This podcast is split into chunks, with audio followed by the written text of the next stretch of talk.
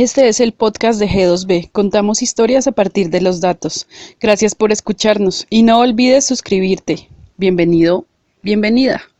Les habla Paula Aldana, licenciada en Ciencias Sociales de la Universidad de Chile. Conéctense con nuestro podcast Narrativas Históricas en G2B. En el podcast de hoy les hablaremos sobre el ascenso de Hitler, por qué esta persona decidió emprender un camino hacia la guerra. El 30 de enero de 1933 el presidente Paul Hindenburg nombró a Adolf Hitler canciller de Alemania. Diez años atrás Hitler había intentado acceder al gobierno a través de un golpe de Estado. Sin embargo, el golpe fracasó y Hitler fue enviado a prisión. A pesar de esto, durante esos años de aislamiento político, el Partido Nacional Socialista Alemán fortaleció su liderazgo, obligando al gobierno de la República de Weimar a ceder ante las presiones del militar austriaco. Después de esto viene Hitler con uno de sus acostumbrados discursos nacionalsocialistas y dice con vehemencia, compatriotas alemanes, el 30 de enero se forma un nuevo gobierno nacional. Yo y conmigo el movimiento nacional socialista nos hemos incorporado a él. Siento que el objetivo para el que tanto he luchado en los años pasados ha sido alcanzado. Con gran convicción dijo estas palabras. Y es así como concluimos este capítulo del ascenso de Hitler. A continuación les hablaremos de cinco momentos claves en el ascenso de Hitler. El podcast de G2B es patrocinado por La Under ropa y accesorios de diseño colombiano. Visítanos en Instagram y en Facebook, La Onder.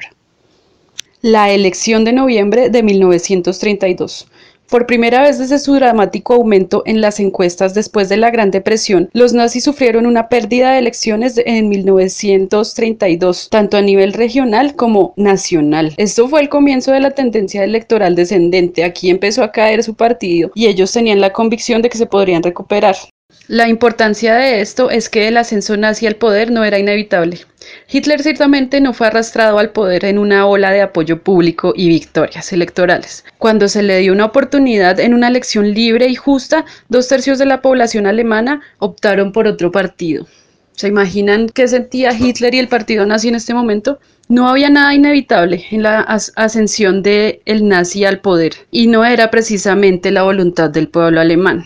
Otro punto importante es el incendio del Reichstag en febrero de 1933. Cuando se declaró el incendio en el Reichstag, el edificio del Parlamento en Berlín, los nazis usaron como una excusa para clausurar el poder legislativo. Los nazis afirmaron que fueron los comunistas quienes prendieron fuego y dijeron que estaban planeando un derrocamiento del gobierno y una revolución a gran escala. Muchas otras en Alemania pensaron que los nazis eran los que habían prendido fuego. Pero lo que se sabía en ese momento les dio a los nazis una excusa para forzar a través de una serie de decretos de emergencia la muerte de la democracia democracia de la República de Weimar. Estaban desesperados. El gobierno por decreto realizó la emergencia. Parecía necesario debido al siniestro, pero con estas medidas se allanó el camino para los decretos autoritarios que Hitler posteriormente realizó. Otro dato, la noche de los cristales rotos en 1938. La Krishnath o la Noche de los Cristales Rotos se llamó así porque durante la noche del 9 al 10 de noviembre se destruyeron negocios, viviendas judías y se, incendiaron sinagogas, y desató la violencia contra los judíos de forma individual. Esta fue la primera vez que Alemania fue testigo de un pogromo en todo el país contra las comunidades judías que fueron claramente orquestando desde arriba y dirigido desde los altos niveles del gobierno. Esto representó una radicalización importante de la política racial nazi desde actos individuales de discriminación y violencia contra los judíos hasta una campaña coordinada a nivel nacional. Sin embargo, la destrucción del Krishnath no fue popular entre los alemanes, lo que demostró a los nazis que la violencia contra los judíos no era aceptable para una porción significativa de la población.